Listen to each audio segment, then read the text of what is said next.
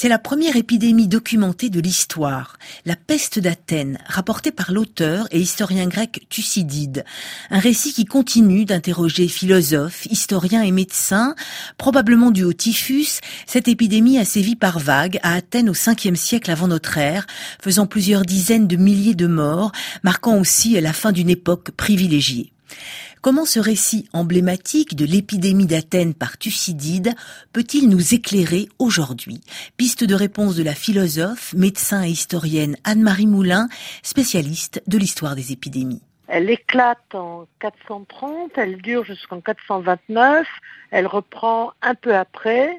Et ce qui est intéressant à souligner dès le début, c'est que Thucydide n'est pas seulement un historien et un moraliste, il a été témoin de cette épidémie, il a été lui-même probablement malade. Et en plus, il rapporte des témoignages qu'il a entendus autour de lui. Donc la peste d'Athènes ne dit rien sur l'origine bactérienne ou le rapport avec la bactérie Yersinia pestis.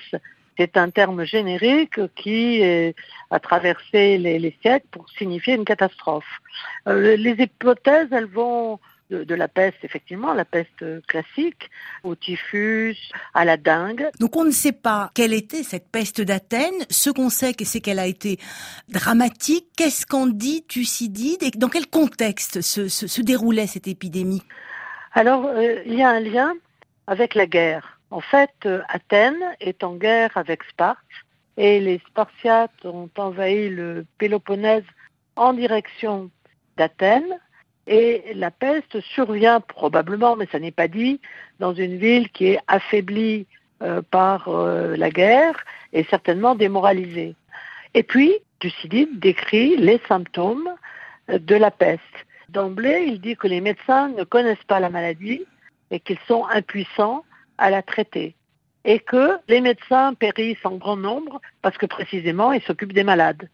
Donc la maladie est reconnue comme contagieuse sans que le mot apparaisse et sans que, évidemment, Thucydide donne beaucoup de détails.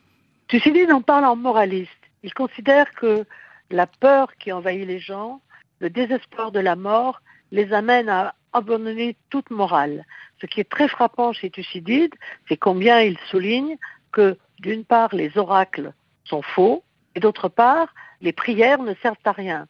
On sent bien que pour Thucydide, euh, les lois divines sont une chose qui est à respecter, mais aussi les lois humaines.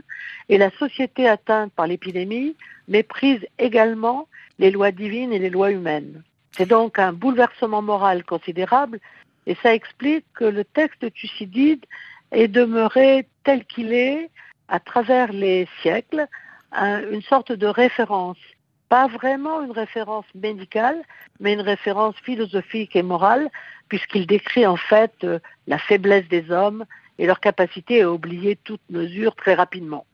Et pour vous, euh, on va en conclure là-dessus ce, premier épisode, qu'est-ce que vous en retirez en tant qu'historienne des épidémies, euh, en tant que médecin, philosophe Qu'est-ce que vous vous en retirez de cette traduction par Thucydide de cette première épidémie de peste à Athènes?